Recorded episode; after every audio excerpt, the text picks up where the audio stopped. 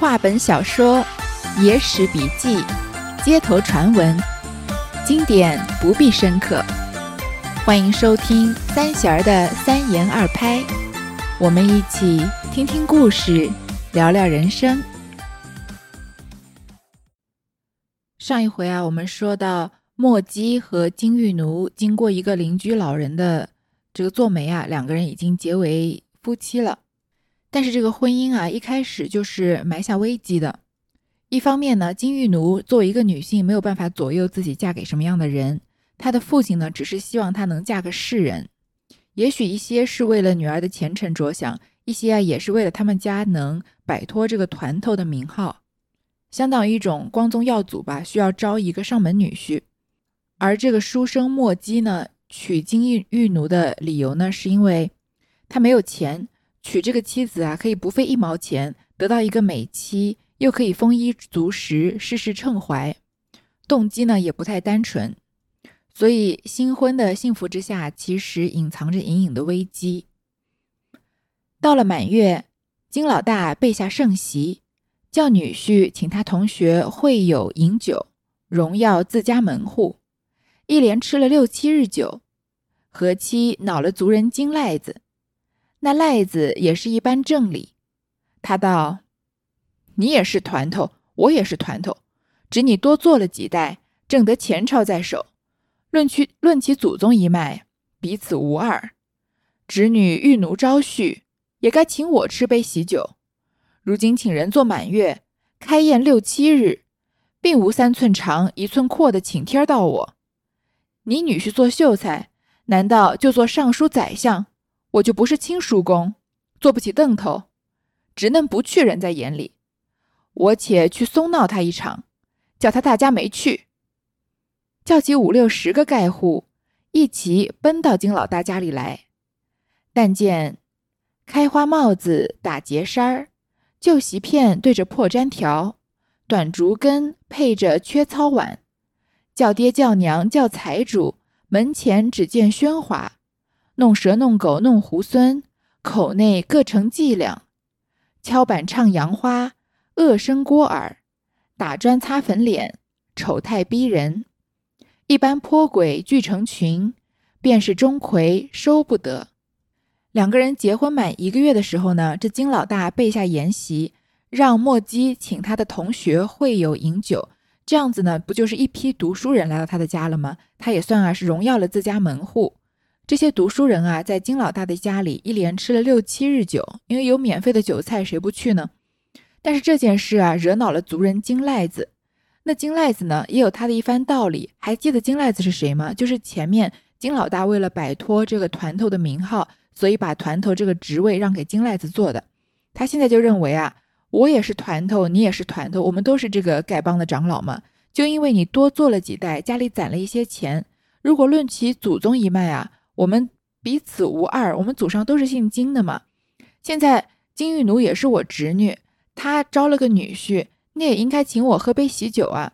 现在请人做满一满月，你开宴六七日都没有发一张请帖到我家来，你女婿做秀才就已经这么目中如无人了，难道他以后做了尚书，做了宰相，他就不叫我一声亲叔叔了吗？难道我在你们家不配有张椅子坐吗？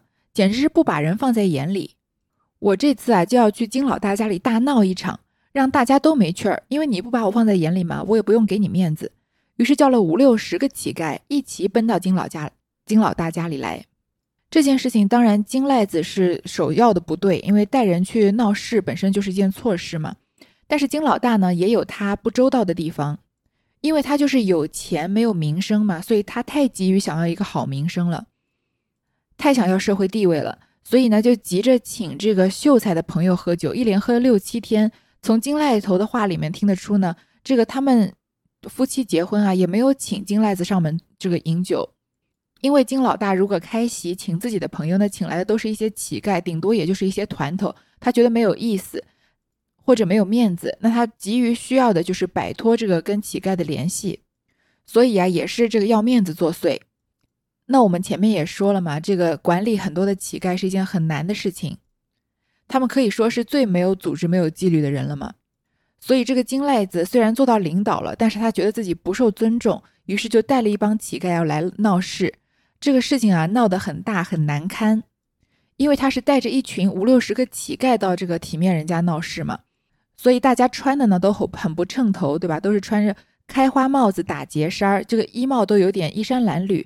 那拿的武器呢？旧席片对着破毡条，短竹根配着缺糙碗，就是典型的乞丐的样子。手里捧着的碗都很粗糙，而且都已经缺了一角的，在人家门口啊大声喧哗，叫爹叫娘叫财主，就是生怕别人这个街坊邻里听不到。你不是要面子吗？我就彻底的不给你面子。而且嘴巴里面说的话也不是很干净，有大声嚷嚷的，有大叫的，有在大声唱歌的，恶声聒耳，非常的聒噪。而且一个一个闹闹事的这个样子啊，丑态逼人，就是故意要给他们难看嘛？好像一般泼鬼聚成群，即使周钟馗来啊，也收不了他们。钟馗我们都知道是道教的神仙，专门打鬼驱邪的，即使专门收鬼的人来啊，也一时间之间收服不了这么多的妖魔鬼怪。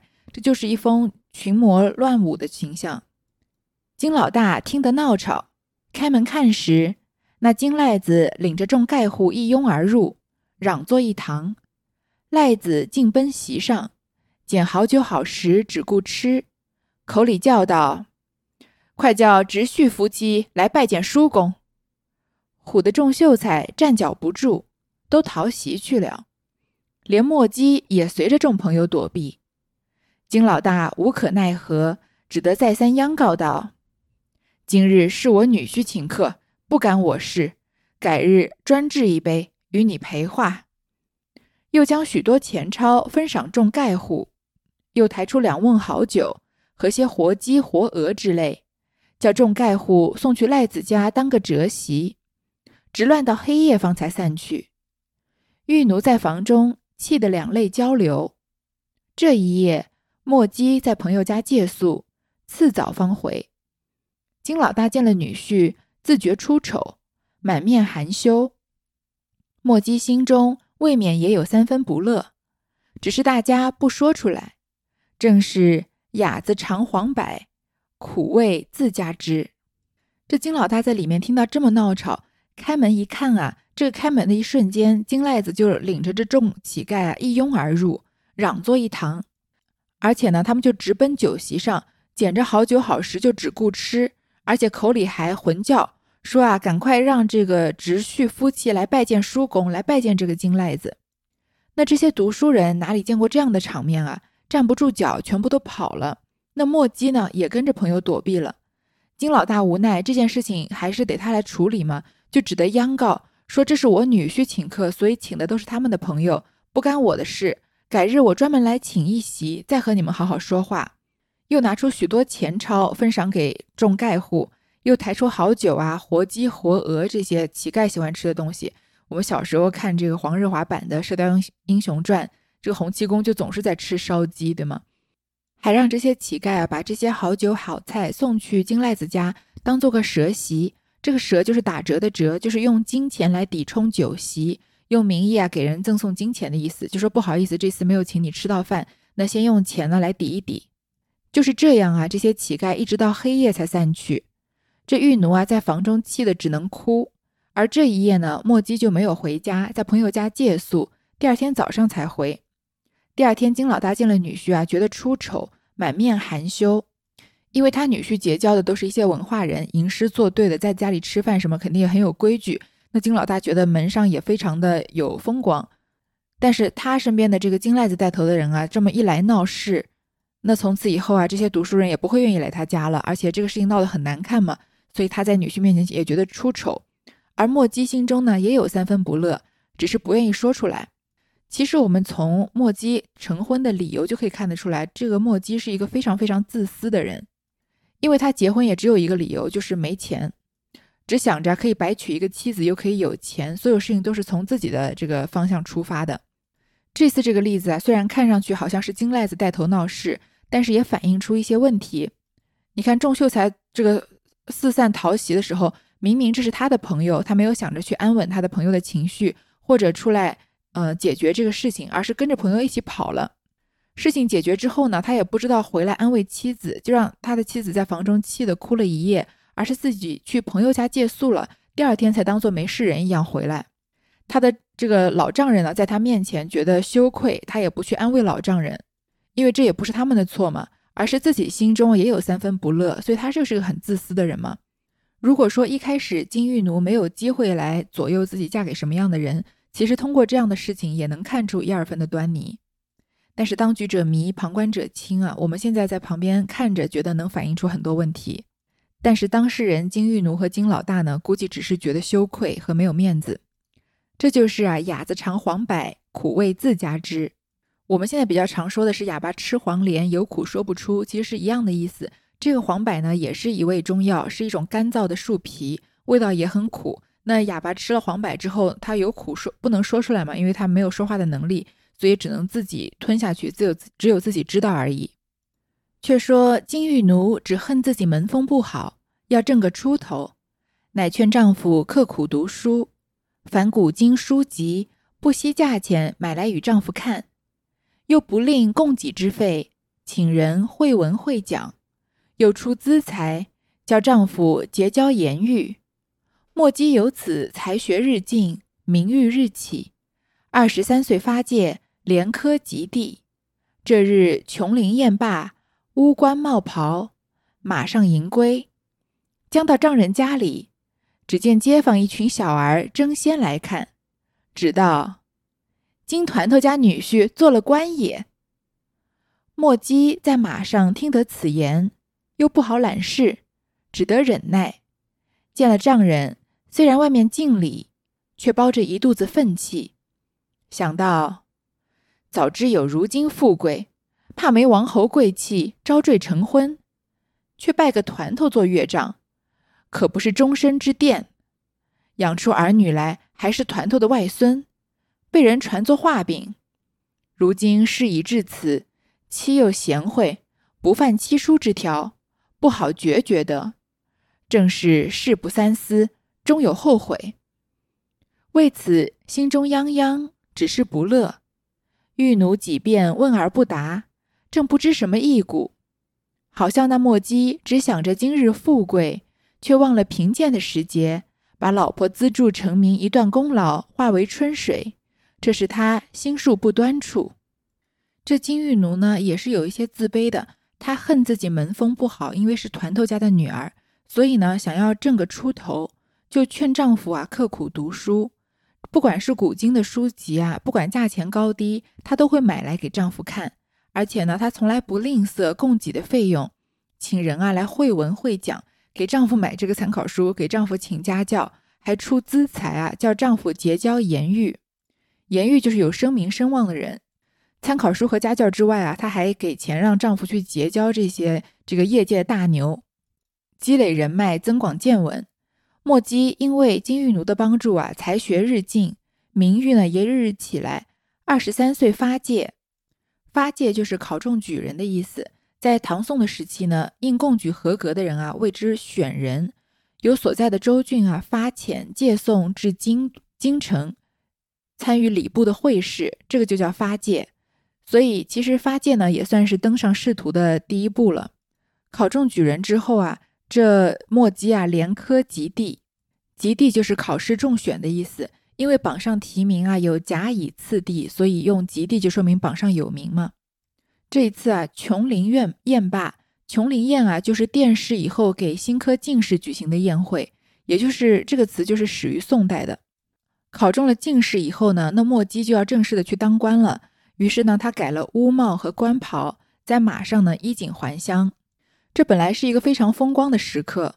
因为他作为一个在桥下这个日子都过不下去的穷苦读书人，现在变成一个中了殿试、马上要当官的这个官老爷了。于是他骑在马上，得意洋洋的要回去，可能觉得自己终于能扬眉吐气了吧。在快到老丈人家里的时候呢，街坊上一群小孩子争先来看他，指着他说：“啊，这个是金团头家的女婿，做了官了。”这句话一下子就戳到这个墨姬的痛处了。其实很多人都是这样子，在成功了以后呢，想要和自自己在低谷时期结识的朋友摆脱关系，试图要否认自己的一段过去。在《红楼梦》里面，贾雨村当了官以后啊，他之前寄住的葫芦庙里面有一个和尚，后来还了俗，当了这个一个衙差，给了他的一些建议，他采用了这个和尚的建议，但是最后呢，却找了个借口把这个人给解雇了，因为不想让别人知道他曾经有一段潦倒的过去。这墨姬也是这样。在他自己心里啊，已经是一个马上要做官老爷的人，他恨不得前面的事情可以一笔勾销，不要让人知道。但是他即使坐在马上，自己觉得衣锦还乡的时候呢，街口的小儿还是指着他说啊，这个就是那个老乞丐团头家的女婿，是个入赘的呢，而且是入赘到乞丐家的呢。所以正在莫姬得意的时候啊，一下子就触到他的逆鳞。但是呢，他又不好揽事，不可能当场就反驳，因为要保持读书人的体面嘛，所以只好忍耐。见了丈人啊，虽然在外面看上去礼数非常的周全，但是他肚子里呢却一肚子气。他心里想啊，因为我们前面说他就是个很自私的人，你看他的想法有多自私。说如果我早知道有今日的富贵，难道我还怕到时候没有个王侯贵婿招赘成婚吗？我即使入赘啊，也应该入赘到这个官家。可惜呢，我却拜了个团头做岳丈，这不就是我终身的一个污点吗？以后啊，即使我做了官，即使我生儿育女，养出来的儿女啊，还是团头的外孙，还是要被人指着这样做画饼，就像我今天骑在马上一样，还被还是要被人称作是团头的女婿。那怎么样能摆脱团头的女婿和以后的这样子的未来呢？那也只有把妻子休了。可是我的妻子又贤惠，她又不犯七出之条，我也没有借口来休她。七出之条我们之前解释过挺多遍，就是。说这个妇人啊犯了这个七种理由其中一种，那丈夫就有合理的理由来休弃他的妻子。这个七出之条呢，就是不顺父母、无子。这里的无子是指没有儿子、淫、妒、口多言、窃盗，还有有恶疾。可是这玉奴啊一心一意的对墨姬好，一点也不犯这个七出之条。想不到他的贤惠啊，反而为他惹来了杀身之祸。这墨姬这个时候啊，就非常的后悔，想说啊，当时没有三思，就拜了团头做丈人。现在啊，功成身就了，反而就觉得后悔了，于是心中啊就泱泱不乐。玉奴也看得出他不高兴，就问他什么原因，但是他不回答。这个时候，作者在旁观者的角度说啊，真的很可笑。这墨姬啊，只想着今日的富贵，但是忘了他贫贱的时候是怎么，他的妻子是怎么样资助他。如果没有拜团头做丈人，没有娶到这个妻子，他也不可能有今日的富贵。而墨姬呢，把这一些付出啊，都化作了一江春水了。我们都读过这个李煜的《虞美人》，说：“问君能有几多愁？恰似一江春水向东流。”吗？那个里面的春水是说无穷无尽的意思，就是说啊，要问我心中的仇恨有多少，大概就像东流的滔滔春水一样无穷无尽。但是这里说春水啊，就是。取他这个流逝的意思，就是把这个金玉奴的功劳啊都不放在心上了。这啊就是墨姬心术不端的地方。也许人在成功了以后啊，想要摆脱低潮的时候那一段的联系，不希望啊通过别人回忆起自己那一段尴尬的落魄的潦倒的时期。这个也许是人之常情，不是说他对啊，但是是可以理解的。但是因为自己成功了，要去害。默默陪着自己一路走来的亲人，那就可以算是禽兽不如了。墨姬啊，就是这样一个禽兽不如的人。虽然他读书走仕途做官，但也就是从一个普通禽兽变成一个衣冠禽兽而已。不一日，墨姬夜选，得受无为君司户，丈人置酒送行。此时众盖户料也不敢登门闹吵了。喜得临安到无为君是一水之地，莫姬领了妻子登舟起任。没过多久啊，莫姬夜选，这个面夜选就是去吏部应选的意思，封了无为军司户。无为军是什么呢？就是无为其实是一个地方，在现在的安徽省。在《水浒传》里面有一回叫宋江智取无为军，张顺活捉黄文炳。就是说的梁山好汉和无为军大战，宋江用计呢取水路，先发制人，然后打了一场胜仗的故事。这里面的无为军啊，就是我们这篇故事里面的无为军。那莫姬呢被授为无为军司户，是一个大概七品的官，不是很大，司户就相当于一个参军吧。那他的老丈人呢，就置酒给他送行。这个时候，墨姬当官了，那些乞丐呢也不敢登门再吵闹了。那无为在安徽嘛，杭州在浙江，两地其实离得不远，只有一水之隔。于是墨姬呢就领了妻子，就是走水路登舟去无为上任了。行了数日，到了采石江边，维州北岸，其夜月明如昼，莫姬睡不能寐，穿衣而起，坐于船头玩月。四顾无人，又想起团头之事，闷闷不悦。忽然动一恶念：除非此妇身死，另娶一人，方免得终身之耻。心生一计，走进船舱，哄月奴起来看月华。月奴已睡了，莫姬再三逼他起身，玉奴难逆丈夫之意，只得披衣走至马门口。梳头望月，被墨姬出其不意牵出船头，推堕江中，悄悄唤起舟人，吩咐快开船前去，重重有赏，不可迟慢。周子不知明白，慌忙撑高荡桨，舟移于十里之外，驻泊停当，方才说：“世间奶奶因玩月堕水，捞救不及了。”却将三两银子赏与周人为酒钱。周人会意，谁敢开口？船中虽跟得有几个蠢婢子，直到主母真个坠水，悲泣了一场，丢开了手，不在话下。有诗为证：“只为团头好不香，忍因得意气糟糠。天缘结发终难解，赢得人呼薄幸郎。”前面不是说墨姬去无为镇上无为君这个当任吗？到到了采石江边，采石江呢就是安徽省马鞍山市西部的长江东岸。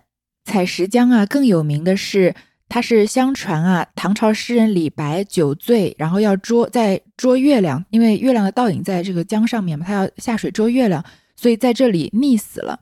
就很多人前去吊唁李白。其中有很多好事者啊，就在附近的石壁上面题诗来赞颂李白。那明朝文学家梅之焕在游山玩水的时候，正好经过这个地方，看到石壁上面好事者所写的诗词之后啊，连声叹气，就在石壁的空白之处题上了《采石江边》的一首诗。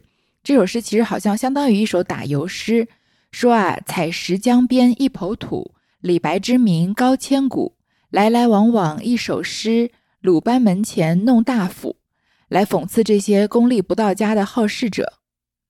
班门弄斧这个成语啊，就出自于这个典故。不过看来啊，采石江边死的不止李白一个人，还有这个倒霉的墨姬的妻子金玉奴啊，也险些降葬身于采石江内。这一天啊，月亮特别的亮，好像白天一样。那墨姬睡不着，穿着衣服起来，在船头赏月，看看四下无人啊。又想起了团头的事情，心里就不高兴，因为他觉得他飞黄腾达了之后，依然只是一个团头的赘婿，名声不好听。忽然他就动了一个恶念，他想啊，除非我的妻子死了，我重新娶一个人，这样子我不就摆脱了这个团头的赘婿的耻辱了吗？于是啊，他一不做二不休，心生一计，就走进船舱里面，就哄月玉奴起来，说让你来看月亮。这个月亮啊，多大多亮！今天好像把这个夜晚照得像白天一样。这时候玉奴已经睡了，他根本不想起来看月亮。但是墨姬呢，一直催逼他起来，因为玉奴呢也不能忤逆丈夫的意思。你看他对这个墨姬基本上是有求必应的，从他没有发机的时候开始就是，所以他只好披着衣服啊，走到了这个门口。他说啊，走到马门口，为什么叫做马门呢？这马门啊是一个特定的。词语就是船上仓房的门的意思。这金玉奴啊，就抬头看月亮，结果墨姬呢就出其不意，把他从船头啊就推到江里面，希望他溺水而亡。而且呢，他不希望被人救起来，于是呢，他就悄悄地换这个划桨的人说：“快点开船前去，你开得越快啊，我赏的钱越多，不能怠慢。”这个划船的舟子也不知道什么意思，但是既然有赏钱嘛，他就慌忙撑高荡桨。一下子啊，这个船就开到了十里以外，这个时候就错过了最佳援救时间了嘛。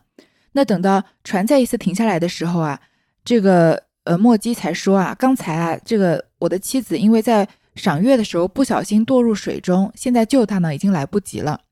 那这个很明显，他就是想让他的妻子死的。然后呢，他拿了三两银子给周子为赏钱。这个周子呢也不关他什么事，又拿了钱，他就没有多说话，而且他也不敢开口，因为这是要新上任的官老爷嘛。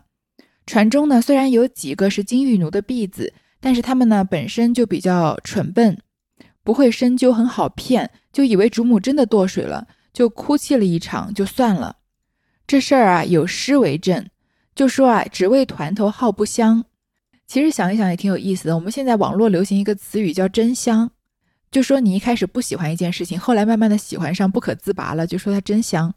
而这个完全不是出自嗯任何的典故，而是有一个综艺节目上面有一个这个年轻男孩，一开始他去参加变形计嘛，然后他不愿意去吃农家的饭，他说我即使饿死也不要吃。后来农家煮了一碗饭给他，他说真香，就只是出自这个而已。但是我们看这个。几百年前的小说，也是挺巧合的。就因为团头号不香，墨姬也是嫌弃这个团头的名号嘛，觉得乞丐这个名字不好听，不香，跟我们现在用的这个语境里面香是一样的意思。怎么能因为自己得意了以后就抛弃自己糟糠之妻呢？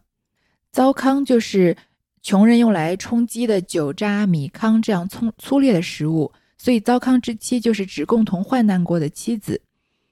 天元结发终难解，赢得人呼薄幸郎。结发呢是中国古代结婚的一个习俗，在成婚的那天晚上啊，男左女右要把他们的头发束在一起。那结发呢，后来也代指妻子，也就是原配的意思。结发的姻缘啊，最后还是摆脱不了，很难解开。最后呢，只是落得被人叫他薄幸郎而已。其实这个诗里面也暗示了，最后虽然金玉奴棒打了薄幸郎，但是他们最后并没有分开的。那这个我们就后面再说。你说事有凑巧，莫姬遗传去后，刚刚有个淮西转运使许德厚，也是新上任的，亳州于采石北岸，正是莫姬先前推妻坠水处。许德厚与夫人推窗看月，开怀饮酒，尚未曾睡。忽闻岸上啼哭，乃是妇人声音，其声哀怨，好生不忍。忙呼水手打看，果然是个单身妇人，坐于江岸，便叫唤上船来，审其来历。原来此妇正是无为军司户之妻金玉奴，初坠水时，魂飞魄荡，已拼着必死，忽觉水中有物，托起两足。随波而行，近于江岸。玉奴挣扎上岸，举目看时，江水茫茫，已不见了司户之船。才悟到丈夫贵而忘见，故欲故意欲溺死故妻，别图良配。如今虽得了性命，无处依栖，转思苦楚，以此痛哭。见许公盘问，不免从头至尾细说一遍。说罢，哭之不已，连许公夫妇都感伤堕泪，劝道：“汝休得悲啼，肯为我义女，再做道理。”玉奴拜谢，许公吩咐夫人取干衣替他通声唤了，安排他后舱独宿，叫手下男女都称她小姐，又吩咐周人不许泄露其事。事情也巧，莫姬的船跑了以后啊。正好有个淮西转运使叫许德厚的，淮西呢，在今天主要指安徽省的江淮地区。那在宋朝呢，在皖中和苏中啊，设了淮南西路和淮南东路。那淮南西路就称淮右，淮南东路呢称为淮左，二者常常被并称为两淮。那淮西的属地其实很多的，吴为军啊，也是淮西的属地之一。而转运使呢，在不同的朝代也是代表不同的职位，但是在宋朝的时候啊，转运使是一个非常大的官，他职权扩大，实际上就是成为一路最高的行政长官了，掌管一路的财富监察。所以这个淮西转运使啊，肯定是比墨姬做的这个吴为军军司要高很多的，可以说算是他的顶头上司吧。这淮西转运使许德厚呢，也是新上任的，也正好在这个采石北岸这里，就是墨迹先前啊把他妻子推下水的地方。这一晚上呢，因为月明如昼嘛，所以许德厚和他的夫人啊一起推窗看月，开怀饮酒，还没睡。这世界上有这个不恩爱的夫妻，有丈夫背地里想把妻子推下水搞死他的这个夫妻，那也有恩爱的真正的在这个月下一起赏月饮酒的夫妻了。这许德厚和夫人啊都是厚道人，忽然听到岸上啼哭，而且是个女人的声音，声音非常的哀怨，觉得很不忍心，就赶快呢让舵手把这个船舱打开看，果然是个单身妇人在江岸上坐着，就把她叫上船来啊，问她来历。原来这个呢就是金玉奴。金玉奴一开始堕水的时候啊，已经魂飞魄散，想着这一次啊必死无疑了。忽然觉得好像水中有物，这是稍微借用了一点鬼神的说法吧，可能是他命不该绝，好像水里面有东西把他的双脚托起来一样，而且就让他随着波浪，这个相当于随波逐流吧。忽然就到了江岸上了。于是呢，他凭着自己的本能挣扎着上岸，在举目看的时候啊，四面都是江水茫茫。已经不见了这自己丈夫的船只了，她这才知道啊，原来丈夫是贵而忘剑，想要摆脱他，重新娶妻子。现在虽然呢捡回来一条命，但是呢无处依稀，丈夫已经这个抛弃自己了，所以非常的痛苦，于是就在这里大哭起来。看到许公盘问啊，就把所有的事情从头到尾都说了一遍，一边说一边哭。他这个身世非常的可怜，许德厚夫妇啊都感伤堕泪。而且我说他们是厚道人嘛，就说你别这么难过，我们呢就收你为义女，以后的事情呢就以后再说。玉奴就拜谢，于是许公夫妇呢就取干衣，让金玉奴把衣服都换了，安排他在后舱啊一个单独的房间，让手下的男女呢都称他叫小姐，还让船上的人啊不准把这件事情往外传。